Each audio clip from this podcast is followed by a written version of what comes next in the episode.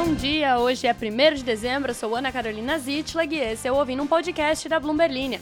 Aqui eu te conto as principais notícias de economia e de negócios do Brasil e do mundo.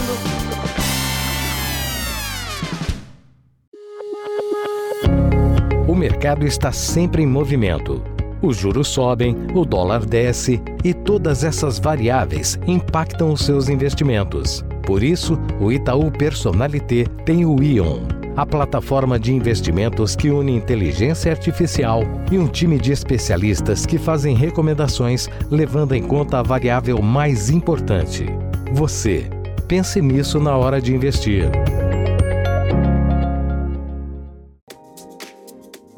Muito bom dia, Jingle Bell, para você ouvinte que entrou em dezembro no climinha natalino vai voar esse final do ano, pendure as suas luzinhas de Natal antes que seja tarde demais. E já vou agradecendo aqui a todo mundo que comentou o episódio especial ontem com a tia Isabela. Não, ela não vai sumir, ela vai aparecer aqui de vez em quando, então não fiquem tristes. Para você que chegou hoje, tia Isabela é outra apresentadora aqui desse podcast. E ontem foi anunciado que ela terá um outro podcast.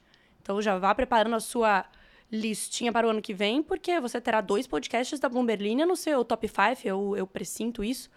E, no mais, como é sexta-feira e queremos todos sextar logo mais, o primeiro sextou de dezembro, que também já é basicamente carnaval, porque todo mundo sabe que piscou, passou dezembro, chegou carnaval, a gente vai direto para as notícias.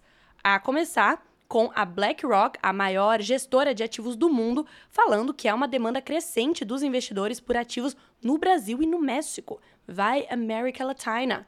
Também vamos falar sobre como a estiagem na Amazônia está ampliando perdas para as lavouras e para a economia local, e sobre como a OPEP, a Organização dos Países Exportadores de Petróleo e os seus aliados, concordou em cortar a produção, enquanto os analistas estão vendo excesso de oferta em 2024. Uma notícia deliciosa aí para a gente explicar alguns conceitos de economia e de mercado. Se você é muito fã da Bloomberg Linha, não esqueça de se inscrever aqui no podcast e também de tem uma avaliação ali, umas estrelinhas. Só clicar ali no quanto você acha que, que essa animação toda aqui está merecendo.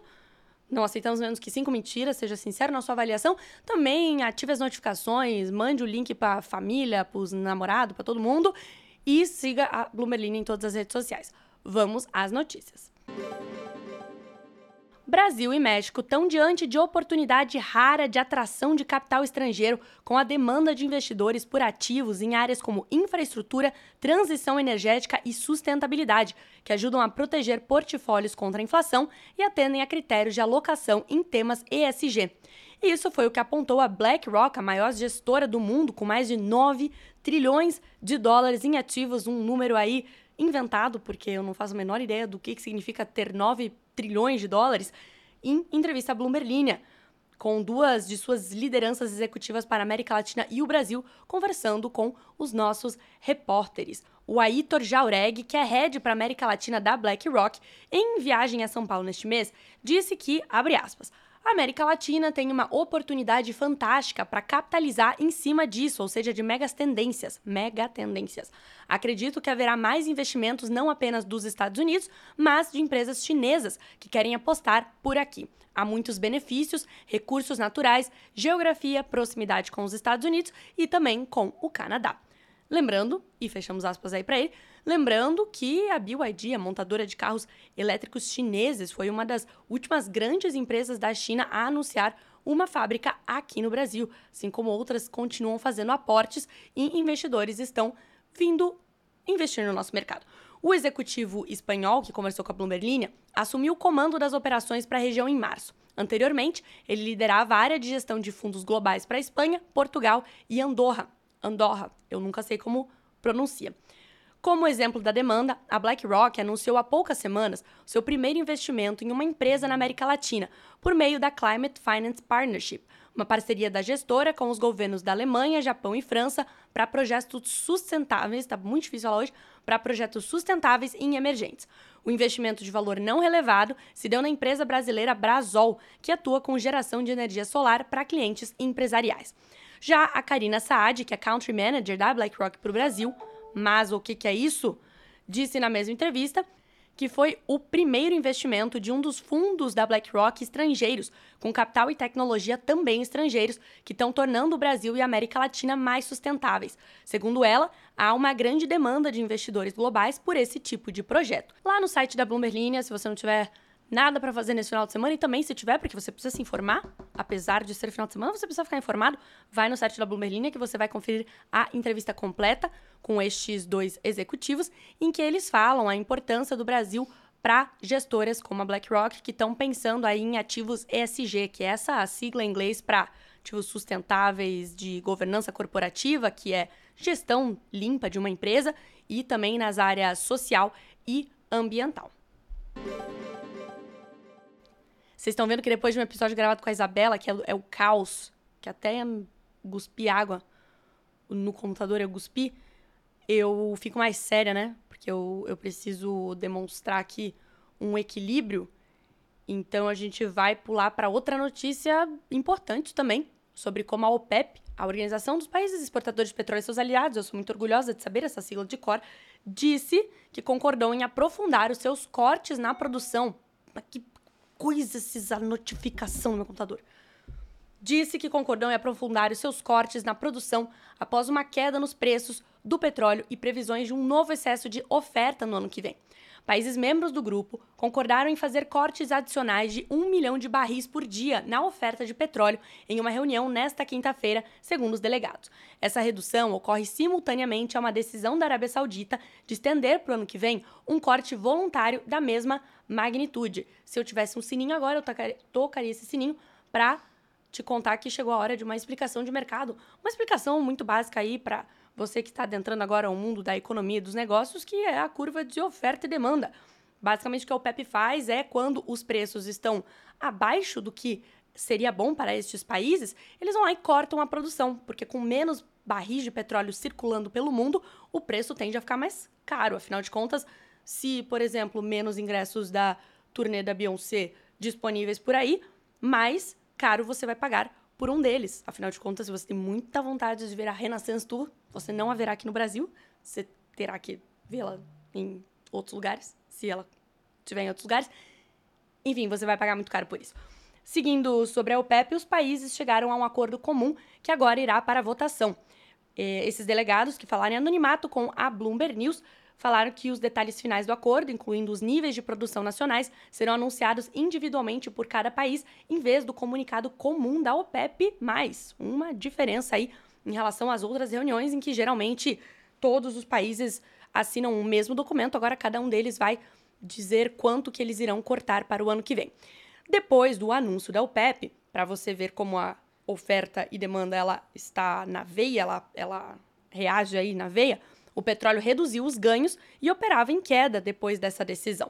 O Brent era negociado com perdas de 2,78% por barril, enquanto as ações da Petrobras, que subiam durante a manhã, oscilavam. Mas, Tiana, você não acaba de se contradizer falando que quando a OPEP anuncia um corte, os preços tendem a subir? Sim, eu falei isso. Porém, você também tem que saber que há um outro conceito aí que é sobe no boato, cai no fato, ou o contrário, dependendo do que acontecer. Como estávamos falando dessa reunião e desses potenciais cortes adicionais há muito tempo, nós dizemos que os investidores já embutiram isso no preço, ou seja, eles já estavam esperando um corte adicional. Então, o que aconteceu aí com essa queda após o comunicado é que os investidores passaram a corrigir as suas apostas de acordo com o que realmente foi anunciado o corte adicional de um milhão de barris por dia atende ao que os delegados tinham dito ser o principal objetivo de Riad, a capital da Arábia Saudita, para a reunião. Depois de mais de uma semana de conversas preparatórias, o grupo parecia ter superado discordâncias internas sobre as cotas de produção de algumas nações africanas, o que havia forçado o adiamento da reunião por videoconferência por vários dias. O Giovanni está no ovo, analista do UBS, disse à Bloomberg News que se esses números forem confirmados, lembrando que isso aqui veio de fontes, né, não são os comunicados oficiais, isso mostra que a OPEP quer manter o controle sobre o petróleo. A aliança, segundo ele, continua a adotar uma postura proativa, considerando a provável demanda sazonalmente mais fraca no início de 2024. Os especialistas estão culpando uma combinação do El Ninho com o aquecimento do Oceano Atlântico, provavelmente agravado pela crise climática, para secas severas que estão atingindo a Amazônia. Segundo eles, outros eventos climáticos extremos, como as inundações recorde de 2021, provavelmente vão se intensificar à medida que as temperaturas globais aumentarem. A seca afetou diretamente cerca de 600 mil pessoas no estado do Amazonas e todos os seus 62 municípios declararam estado de emergência. O Amazonas cobre uma área de 1,6 milhão de quilômetros quadrados, grande parte dos quais só é acessível por avião ou barco. Como a gente já contou em outros episódios aqui do podcast, além dos moradores, é claro, e das pessoas que dependem da pesca local para sobrevivência, as empresas que operam por lá também estão sentindo impacto. A transportadora Bemol é frequentemente apelidada de a Amazon da Amazônia, pela sua capacidade de entregar artigos que as pessoas encomendam dos seus celulares em cidades remotas do interior do estado. O diretor-presidente da empresa, o Denis Minev, disse à Bloomberg News que está apreensivo em relação ao período da Black Friday, que é a época mais importante do ano para o varejo, incluindo para essa empresa que opera por lá.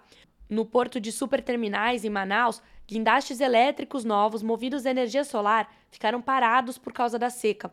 Grandes navios que transportavam milhares de contêineres não conseguiram atracar durante as semanas devido aos baixos níveis de água, forçando as empresas a utilizar barcaças que transportam apenas 10% da carga que os navios transportam. Mineve disse que houve um aumento enorme dos custos. As empresas foram forçadas a contratar serviços caros de transporte por caminhão para entregar mercadorias ao longo da BR-319, que não é asfaltada. Com a seca, alguns fabricantes da Zona Franca de Manaus decretaram férias coletivas antecipadas. Um deles, a Samsung, disse, aspas, operaremos nosso programa de produção com flexibilidade para responder a qualquer necessidade e minimizar o impacto, fecha aspas. Sérgio Mendes, diretor-geral da Associação Nacional dos Exportadores de Cereais, disse também a Bloomberg News que o Brasil ainda caminha para exportar um volume recorde de soja e milho, apesar disso. A seca começou no início de setembro. Cientistas climáticos esperam que dure até o início de dezembro. A estação chuvosa geralmente começa no final de outubro ou início de novembro. Este ano foi o ano mais quente já registrado em todo o mundo e se espera que o próximo seja ainda mais quente. Os cientistas preveem uma estação chuvosa mais fraca nos próximos meses, que, combinado com o pico do El Ninho e os seus efeitos no próximo ano, poderá tornar a estação seca de 2024 ainda mais severa. E agora que eu tô sozinha aqui, a Isabela me largou com uma tarefa monumental, hein? Vocês capricharam lá no Spotify, comentaram a monstruosidade que foi o nosso episódio de ontem. Que vocês adoram uma besteirinha, né? Quando a gente fala aqui de, de coisa séria, é lá, 10 comentários, 15. Aí quando alguém fala que pensa em cavalo bebendo água, quando alguém pergunta o que a pessoa tá pensando, aí chove de comentário de outras pessoas que também pensam em, em coisas aleatórias, mas a Mani, por exemplo, ela disse que estava pensando que quer ir para Paraíba nas praias. A Mani eu compartilho, compactuo com esse seu tipo de pensamento, mas o meu estado mental ele costuma ser a Bahia.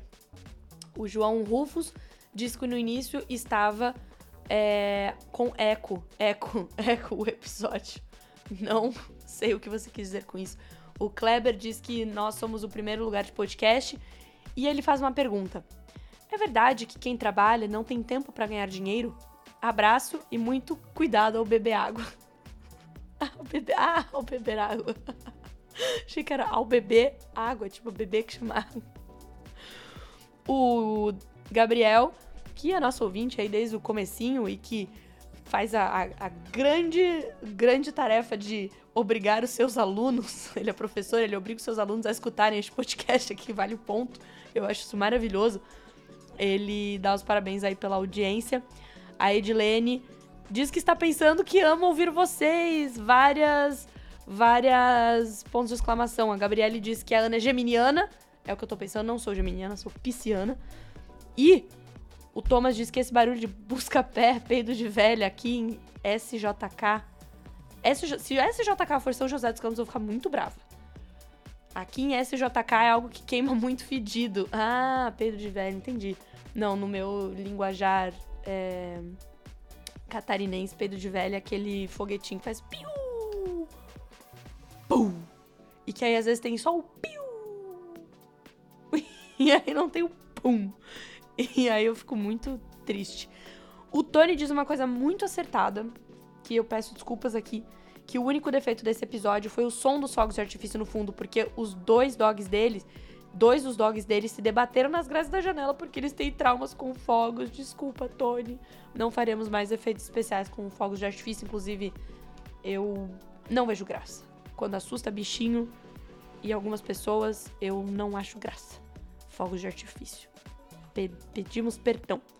O Guilherme Limone, eu adoro os sobrenomes de vocês, diz: para evitar disputas entre os ziplockers e os fermenters, podemos juntar tudo nos Bloomberg lindos. Muito bom esse comentário. Tem a Ana Maria de Menezes diz: Gostaria de agradecer vocês duas por tudo. Esse podcast é meu segundo mais ouvido. Curiosidade, sou de São Paulo, moro em Joinville e já morei em Maringá. Seria uma ligação entre a gente? Que é isso, Ana Maria? Que é isso? Só faltou seu nome ser Ana Isabela. que aí você ficaria. Eu acharia suspeito. Chegou essa altura da, do dia, eu já não consigo mais falar. Quando a Jessie B, que poderia ser a Jessie J, mas é a Jessie B, diz: Quando a Ana falou do que a Isabela diz que pensa em um cavalo bebendo água, eu pensei, por que não um unicórnio comendo sorvete de morango? Exato. O Daniel Carvalho disse que estava pensando em: será que eu tenho dinheiro para o IPO da Kim? Daí na sequência eu pensei: que demais, vamos tomar um café juntos. Mas onde? E logo após pensei: Isa Fermento é um possível nome para o seu novo podcast. Somente pensamentos muito interessantes. O Mr. Marshmallow disse que nem terminou de ouvir o podcast, mas já meia introdução com as duas. Espero que você tenha terminado de ouvir o podcast. O final foi muito interessante.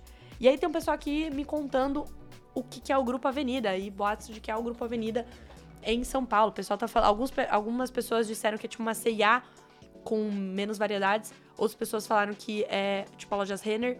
Outras pessoas falaram que é uma loja de departamentos. E eu vou terminar mandando um grande salve, um abraço com muito carinho pra Maíra, que diz que escuta o podcast às 5h20 do trabalho.